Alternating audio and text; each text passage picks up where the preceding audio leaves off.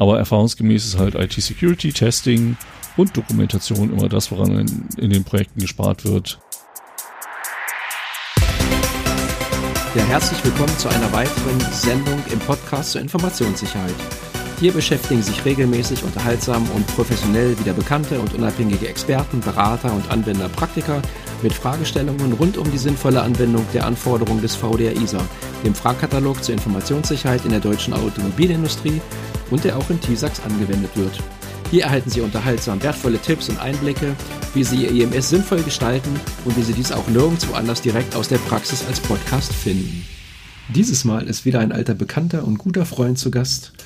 Und äh, ja, Sven, wir kennen uns ja auch schon aus dem Thema Projektmanagement 6.2. Ähm, und ich freue mich, dass du heute mal wieder hier bist. ja, ich mich auch. Und einen weiteren Podcast mit uns aufnimmst und hier unseren Zuhörern ein bisschen hilfst bei diesen Themen. Ähm, heute auf dem Programm stehen insbesondere ja ganz spannende Themen, äh, nicht für jeden relevant, aber für viele. Äh, und wenn, dann gleich richtig. Es geht um nichts Unwichtigeres als wie das Thema Softwareentwicklung, das Testen und damit verbunden auch der Betrieb von Plattformen 12.2. Ähm, ja, Sven, wie sieht es bei dir mittlerweile aus? Viele unserer Kollegen ereilt ja das Schicksal, zwangsläufig im Homeoffice zu arbeiten. bist, du, bist du noch im Homeoffice oder bist du eigentlich schon wieder unterwegs? Ja, ich glaube, es verschwimmt so ein bisschen, aber ich bin, glaube ich, jetzt die neunte Woche im Homeoffice seit Mitte März. Ja, ähm, erzählst du uns nochmal etwas genauer was zu deinem Job? Womit verdienst du zurzeit dein Geld und äh, was ist so dein aktuelles Projekt? Ohne wieder Namen nennen zu wollen oder zu müssen.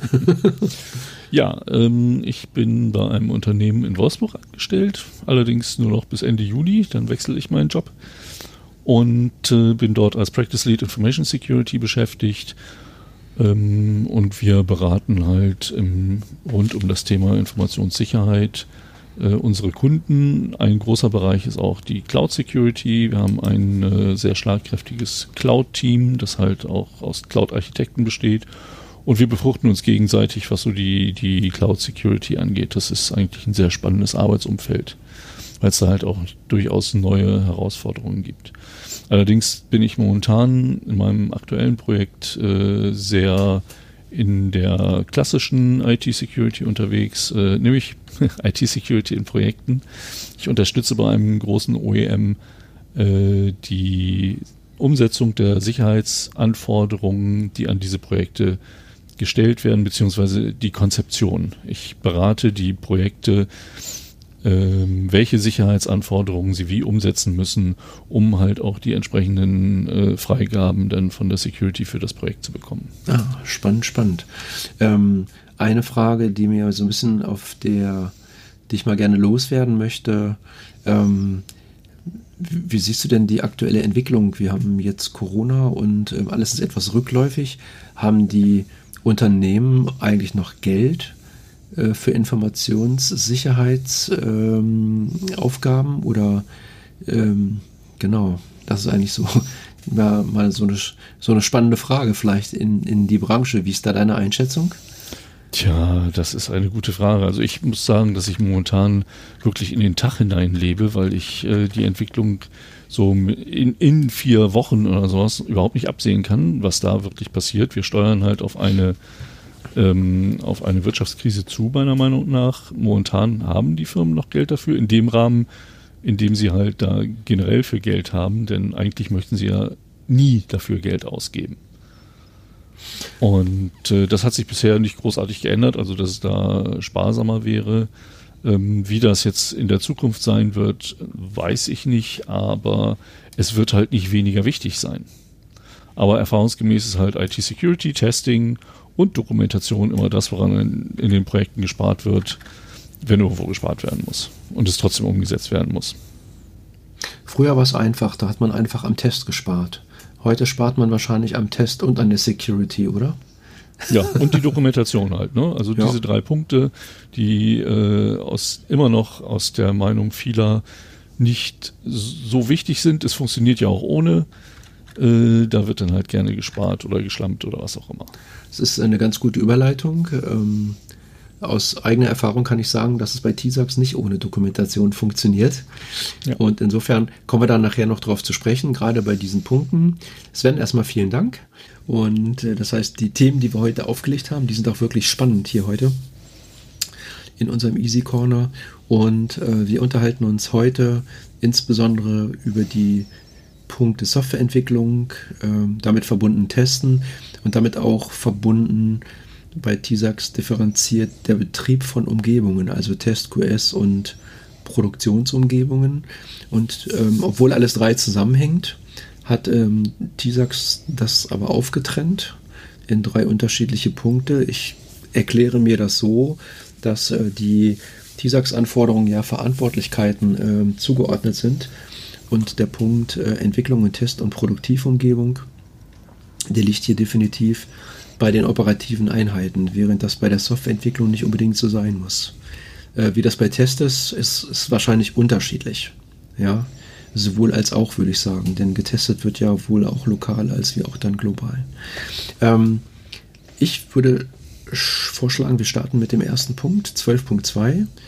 Ähm, TISAX fragt, inwieweit sind die Entwicklungs- und Testumgebungen von den Produktivumgebungen getrennt?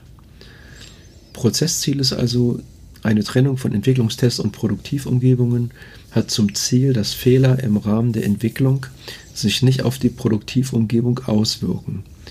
Ähm, eine Testumgebung dient zum Beispiel als Zwischenschritt, um Softwareentwicklung mit den Umgebungsvariablen einer Produktivumgebung zu testen. Surprise, surprise. Das ist jetzt nicht wirklich neu. Und deren Funktionen auf Verfügbarkeit, Zuverlässigkeit und Integrität zu überprüfen. Also hier geht es nicht um Excel-Entwicklung, sondern wirklich um die Entwicklung, vielleicht sogar auch um Softwareentwicklung und den Betrieb ganzer Plattformen, die man im Auftrag von OEMs macht. Sven, hast du bei deinen aktuellen Aufgaben ein Stück weit damit zu tun? Ja, eigentlich in allen Projekten ist das der Fall. Ähm, und das ist, muss ich auch sagen, eine Anforderung aus TISAX, die in allen mir bekannten Projekten, unabhängig ja, von, von der Art des Projektes der letzten Jahre, eigentlich immer umgesetzt ist. Nicht, vielleicht nicht ganz nach den äh, Anforderungen, die hier komplett alle aufgelistet sind, aber äh, mein Eindruck ist, dass diese Aufteilung in Entwicklungstest und Produktivumgebungen einfach mittlerweile State of the Art sind in der Softwareentwicklung. Hm. Man hat halt selber gemerkt, also als ich 2004 anfing, äh, haben wir noch am lebenden Objekt äh, gebugfixt. So, da rief halt der Importeur aus Spanien an, hier geht was nicht. Und dann hat der Entwickler sich dran gesetzt und an dem spanischen Mandanten äh, so lange gebastelt, bis es wieder funktionierte. Hat natürlich völlig vergessen, diesen Bugfix irgendwann mal in die Entwicklung einfließen zu lassen und beim nächsten mhm. Rollout äh, trat der Fehler wieder auf. Das wird heutzutage nicht mehr gemacht. Also ähm, diese, diese Trennung ist meiner Erfahrung nach in großen Projekten, auch in kleinen Projektchen, eigentlich immer gegeben. Es ist vielleicht nicht immer so sauber getrennt, was denn die Bedingungen für den Übergang von einer Umgebung in die andere sind, aber ähm, dass diese drei Umgebungen existieren, äh, das ist eigentlich immer da. Deswegen wundert es mich halt auch, dass bei TIRAX äh, im ersten Schritt äh, aufgeführt wird, dass eine Risikobewertung äh, der IT-Systeme geleistet werden muss, um äh, zu ermitteln, ob diese Trennung notwendig ist. Also ich kenne es gar nicht mehr ohne. Ja. Ohne Trennung, also, nicht ohne Risikobewertung. Du hast eben die richtige Vokabel schon genannt. Das Thema Risikobewertung steht hier bei TISAX drin und ähm, ich glaube, hier gerade in dem, was du richtigerweise gesagt hast, steckt auch eine Gefahr, nämlich, ähm, dass die Firmen das als obligatorisch erarbeiten und diesen Punkt hier gar nicht mehr bearbeiten. Aber ich glaube, man kann hier auf jeden Fall ähm, empfehlen, so eine Risikobewertung mal mit durchzuführen, ähm, auch wenn das auch wenn das Ergebnis wahrscheinlich, wahrscheinlich nicht so ganz unerwartet sein wird, aber man hat zumindest dokumentiert, dass man sich um diese Fragestellung gekümmert hat. Ansonsten hat man immer das alte Problem, man sagt, ist doch klar, ja, was mhm. hier vielleicht an der Stelle nicht reicht, ne? Genau. Ja, aber diese Risikobewertung kann wirklich pauschalisiert gemacht werden. Also äh, was ich schon sagte, die Verfügbarkeitsanforderungen oder äh, Fehlerhäufigkeit äh, sind einfach höher, wenn man das nicht macht. Und äh, in, insofern ist das für mich eher ein formaler Akt, als dass das wirklich notwendig wäre, um die, äh, um vielleicht für einige Systeme das auszuschließen. Hm. Ähm, hier steht ja auch, die Anforderungen an, an Entwicklungs- und Testumgebungen sind ermittelt. Und wir hatten mhm. ja gerade schon festgestellt, ähm, wenn man das so liest, sind das eigentlich genau die anderen beiden Controls und die wollen uns gleich anschließend kümmern, nämlich Anforderungen an die Entwicklungs- und die Testumgebung. Und alles, was da drunter steht, das haben wir da auch ein Stück weit redundant. Ne? Also, mhm. Genau, das ist ja tatsächlich so.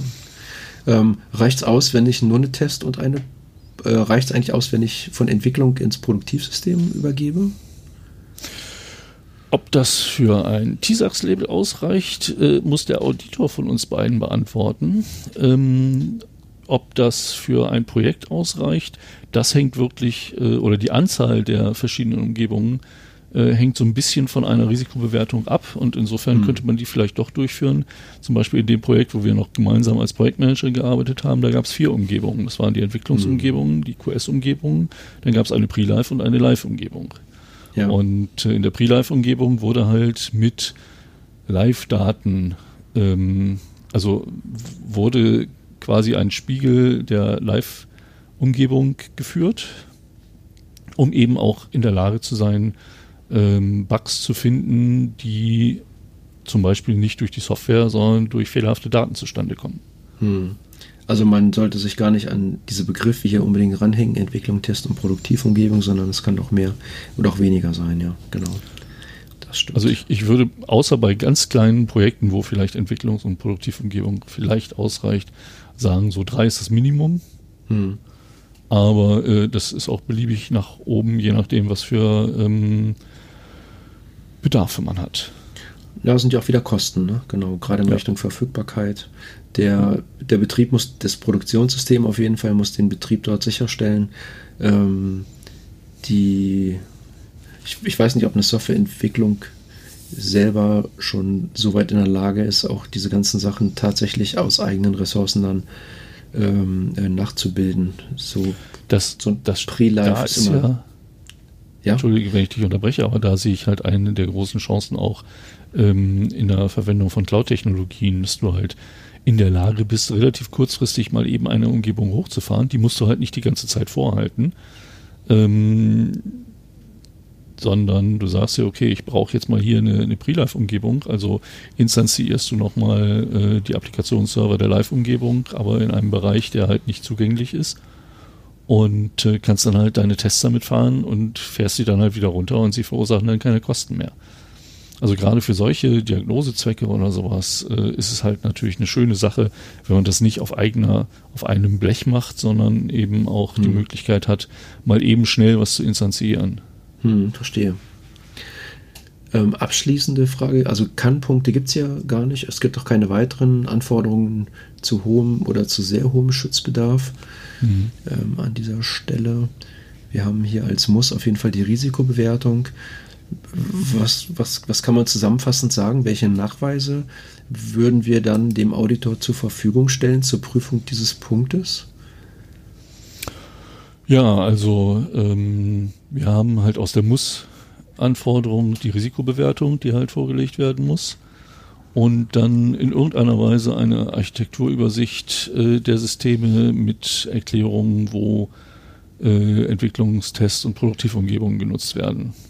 Hm. Beschreibungen noch der Freigabeprozesse, das ist halt auch ein wichtiger Punkt, der definiert sein muss.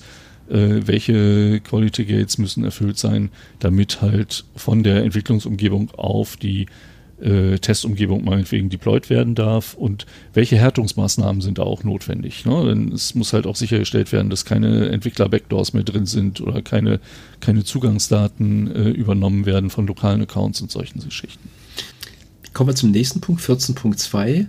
Ähm, mhm. aus, aus meiner Sicht tatsächlich auch, wie gerade rausgearbeitet, eher noch so ein Unterpunkt. Da sagt TISAX 14.2, inwieweit werden sicherheitsrelevante Aspekte im Softwareentwicklungsprozess ähm, berücksichtigt. Da muss ich mal eine ganz grundlegende Frage stellen. Sven, äh, wann ist das Control denn eigentlich überhaupt relevant?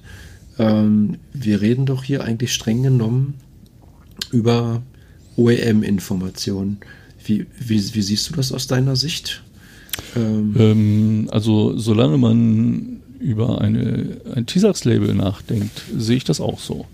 Denn äh, TISAX ist ja der Nachweis, dass ein Zulieferer mit den vom OEM zur Verfügung gestellten Daten äh, entsprechend umgeht und kein, das keinen Risiken ausliefert. Ähm, die Frage ist halt immer, wie machbar das ist, wenn man den Scope des ISMS rein auf die OEM-Systeme und OEM-Daten äh, mhm. konzentriert. Wir haben natürlich auch ein paar Controls, äh, das hattest du ja schon, HR zum Beispiel. Ähm, das ist nicht so eindeutig darauf anwendbar, aber das könnte zum Beispiel auch nur die, Anw die Mitarbeiter betreffen, die Controls dort, die eben als Entwickler äh, oder als Consultants für den OEM tätig sind. Ähm, aber im, im Sinne eines wirkungsvollen ESMS für dieses Unternehmen äh, macht es halt schon Sinn, wenn man Softwareentwicklung betreibt, das auch auf die gesamte Softwareentwicklung äh, anzuwenden. Also mit anderen Worten, wenn ich den Punkt auf NA setze, dann muss ich es auch wirklich begründen. Ich glaube, Logistik ist so ein Zwischenbereich. Ne? Also wenn, ähm, wenn ich im Logistikbereich customize und ähm, erzeuge damit ein Fehlverhalten, sodass ein Risiko passiert, dann ähm, würde ich meine Hand nicht dafür ins Feuer legen, dass das eine Verletzung der Verfügbarkeit auch in dem Sinne darstellen könnte, zumindest für den Auditor, der sich das dann anguckt. Und damit ist dann da auf jeden Fall auch ähm, zu empfehlen, alles, was vorbereitet werden könnte, würde ich auf jeden Fall an der Stelle auch vorbereiten. Prozessziel, der Entwicklungsprozess für Software- und IT-Systeme innerhalb einer Organisation muss die Anforderungen an die Informationssicherheit berücksichtigen. Also da geht es um den Informationssicherheits, äh, um den Entwicklungsprozess. Ähm, diese müssen im jeweiligen Vorgehensmodell als Anforderungen und Meilensteine mit aufgenommen werden. Ja, Vorgehensmodell steht hier drin. Interessant. Also letztlich ist das auch nur mehr die konsequente Ableitung aus den Anforderungen von dem Punkt, den wir gerade schon besprochen haben. Ne? Letztlich. Gucken wir doch mal rein. Interessant ist ja, es gibt gar keine Musspunkte. Sven, ich muss ja gar nichts machen. Super. ja gut, das Thema hatten wir ja letztes Mal schon. Das äh, sollte auch, äh, muss es, wenn kann. Ja, schön ausgedrückt. wir haben hier den Reifegrad 3, das heißt, äh, auf jeden Fall sollten Richtlinien für die Entwicklung von Software und IT-Systemen schriftlich dokumentiert werden. Und äh, das ist auch nicht, nicht immer selbstverständlich, auch nicht im Jahr 2020, denke ich. Nein, Was, im Gegenteil. Ja. Also auch äh, aktuell wieder habe ich das gemerkt, wenn ich mit externen äh, Anbietern zusammenarbeite und man da fragt, für, für einen Control brauche ich das halt auch äh, in dem Umfeld. Und so, nach, nach welchen Entwicklungsstandards arbeiten Sie denn? Und dann guckt man in Fragezeichen. Und wo ich mir denke, so, ihr müsst euch doch einmal Gedanken darüber gemacht haben, wie ihr Software, also wenn ihr Software entwickelt, wie ihr sie dann entwickelt. Und das ist ganz oft der Fall, dass es nicht bedacht ist. Hm. Und guck mal die Punkte, die hier drin stehen. Ah, ein alter Bekannter, ähm, der auch ziemlich uns bei dem, dem damaligen gemeinsamen Projekt geschmerzt hat. Da steht sowas von Change Management. Anforderungen an die Informationssicherheit beim Change Management sind berücksichtigt. Das heißt, man tut gut daran, wenn man Software entwickelt, dann auch wirklich Changes zu dokumentieren. Gibt es ja auch einen eigenen Punkt für. Ja. 12.1. Äh, sichere Entwicklungsprozesse haben wir dann hier. Ach ja, und guck mal, Systemabnahmetests unter Berücksichtigung der Anforderungen. Habt ihr bei euch Quality Gates, wo diese Tests auch drin sind, oder wie ist das bei euch gelöst?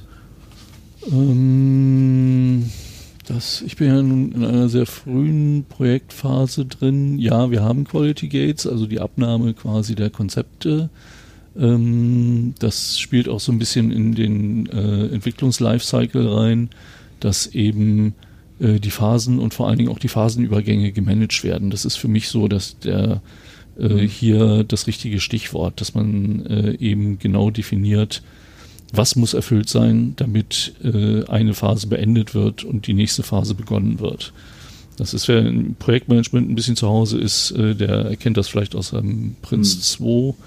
2 ähm, dass es dort eben auch so gemacht wird, dass die Phasen und die Phasenübergänge gemanagt werden. Und ähm, was sollte ich vorbereiten für so ein Assessment? Ach so, ähm, ja, äh, auf jeden Fall sollte die geforderte Richtlinie zur Verfügung stehen. Und dann eben auch die Prozessbeschreibung äh, beziehungsweise das Testhandbuch für das Testen von entwickelter Software. Also generell finde ich bei diesen ganzen TISAX-Anforderungen gibt es immer so ein Dreigestirn aus Dingen, die da sein müssen. So, das eine ist halt die Richtlinie, also sprich, das sind die Anforderungen, die wir irgendwie verwirklicht sehen wollen. Das ist halt mhm. halt die Richtlinie. Dann eben äh, die, die Maßnahmen, die sich daraus entwickeln. Das wäre in diesem Fall halt eine Prozessbeschreibung, Testhandbuch und so weiter. Ähm, und äh, letztendlich dann auch die Nachweise, dass das durchgeführt wurde, also sprich die Aufzeichnungen äh, mhm. von vergangenen Projekten. Ja, stimmt. Man kann wunderbar eigentlich ein vergangenes Projekt nehmen, um das mal, um das mal, ähm, sag ich mal, prozessual zu zeigen. Ja. Man darf ja nicht vergessen, TISAX ist ja kein Systemaudit, sondern ein Prozessaudit. Da geht es halt darum, der Auditor muss äh, verstehen, dass die Prozesse funktionieren. Der wird mhm. auch nicht, nicht bewerten, wie das intern dort gehandhabt wird. Ne? Genau. Mhm. Ähm, ein guter Übergang, Testhandbuch 14.3. Inwieweit wird sichergestellt, dass Testdaten sorgfältig erstellt, geschützt und kontrolliert eingesetzt werden? Ähm, den Punkt Testdaten, der muss, glaube ich, auch gar nicht unbedingt mit Software zusammenhängen, sondern ähm, es gibt ja auch ähm, Systeme, die entwickelt werden, wo die Testdaten beispielsweise vom OEM bereitgestellt werden und dann dort vertestet werden. Also zum Beispiel Bordelektronik.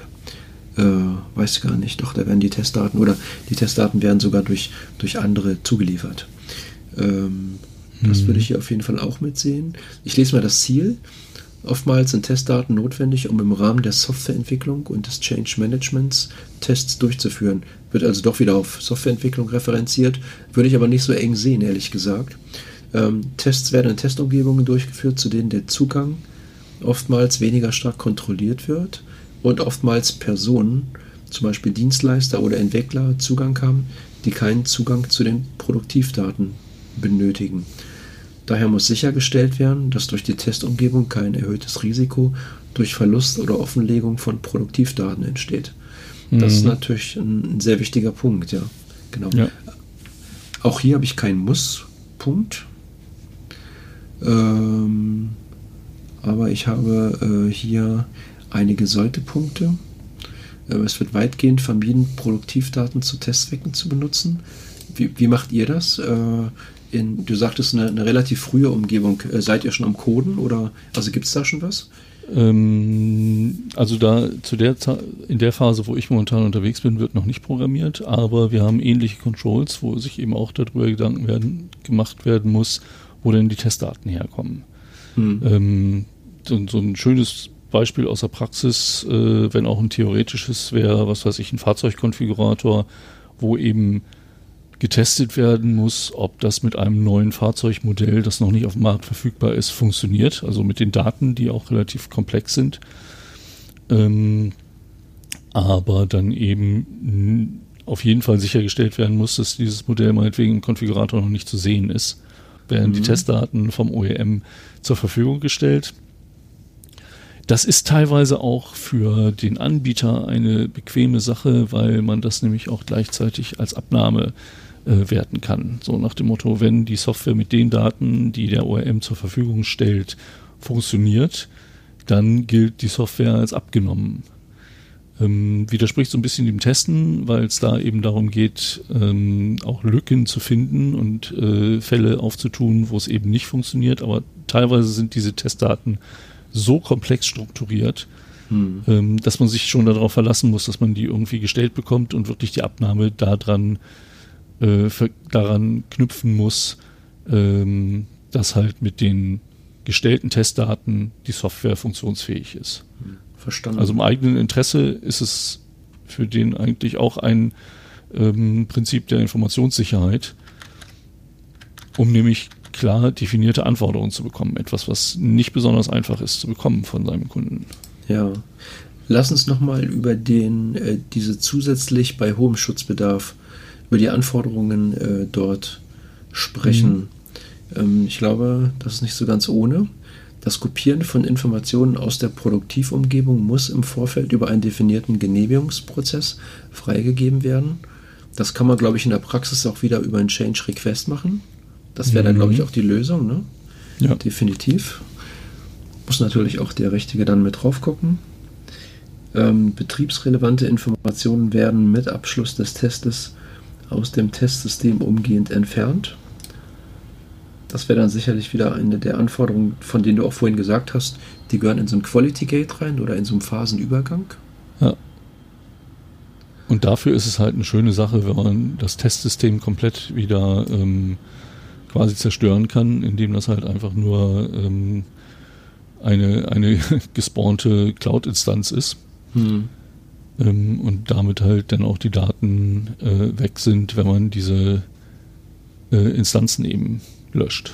Und der dritte Punkt, der Kopiervorgang und die Nutzung von organisationsrelevanten Informationen als Testdaten werden zur späteren Prüfung aufgezeichnet, also ein Audit Trail. Das heißt, ich habe irgendwo einen Log, wo ich den Copy, wo ich den Copy im Prinzip äh, protokolliere. Boah, da stelle ich mir natürlich schwierig vor. Ähm, aber das ist wahrscheinlich auch eine Frage des Umfangs dann. Ne? Reicht es denn nicht, äh, dass das im Rahmen des äh, Tickets für den Change festgehalten wurde, dass der Kopiervorgang stattgefunden hat? Nachweise 14.3, ähm, Prozessbeschreibung der Überführung, Verfremdung von Daten in und aus den Test und auch den QS-Umgebung. Jetzt habe ich es vorgelesen hier aus unserer Vorbereitung. Mhm. Aber ich mhm. glaube, das ist es auch. Ne? Ähm, Prozessbeschreibung und äh, der, wo eben drüber gesprochen wurde, diese, diese Change, diese Changes, die sind, glaube ich, wirklich wichtig. Okay, ja, ähm, super. Vielen, vielen Dank erstmal für diese gute Unterstützung und hier mal, ähm, ja, wenn zwei Softwareentwickler äh, hier diskutieren, auch wir sind jetzt mal hier sehr tief in die Themen reingegangen, aber für diejenigen, die mit diesem Thema tatsächlich was zu tun haben, war das, glaube ich, schon eine ganz gute Hilfe zur Vorbereitung. Ähm, ganz abschließend jetzt. Äh, Sven, was ist euer nächstes Thema? Ähm, ihr habt ja gerade jetzt es auch erst wieder aufgenommen. 0x0d. Äh, für alle, die den Podcast nicht kennen, das ist ja dein Podcast. Was, was kommt jetzt oder wann kommt die nächste Sendung? Ähm, die nächste Sendung kommt am Freitag. Ah. Äh, ich habe diese Woche wirklich eine Sendung mit zwei Aufnahmen. Und äh, ich glaube, wir haben ein ganz interessantes Thema. Es geht um äh, Betrug per Telefon, Scamming. Ähm, da ich, bin ich zufällig auf sehr interessante, einen sehr interessanten äh, YouTube-Kanal gestoßen und äh, die Erkenntnisse daraus äh, werde ich am Freitag wahrscheinlich vorstellen. Scamming ja. the Scammers wird die Folge heißen. Ja, cool, sehr schön. Ich bin ganz gespannt. Dir vielen Dank für deine Unterstützung und die hilfreichen Tipps und Erläuterungen auch hinter den Prüfpunkten.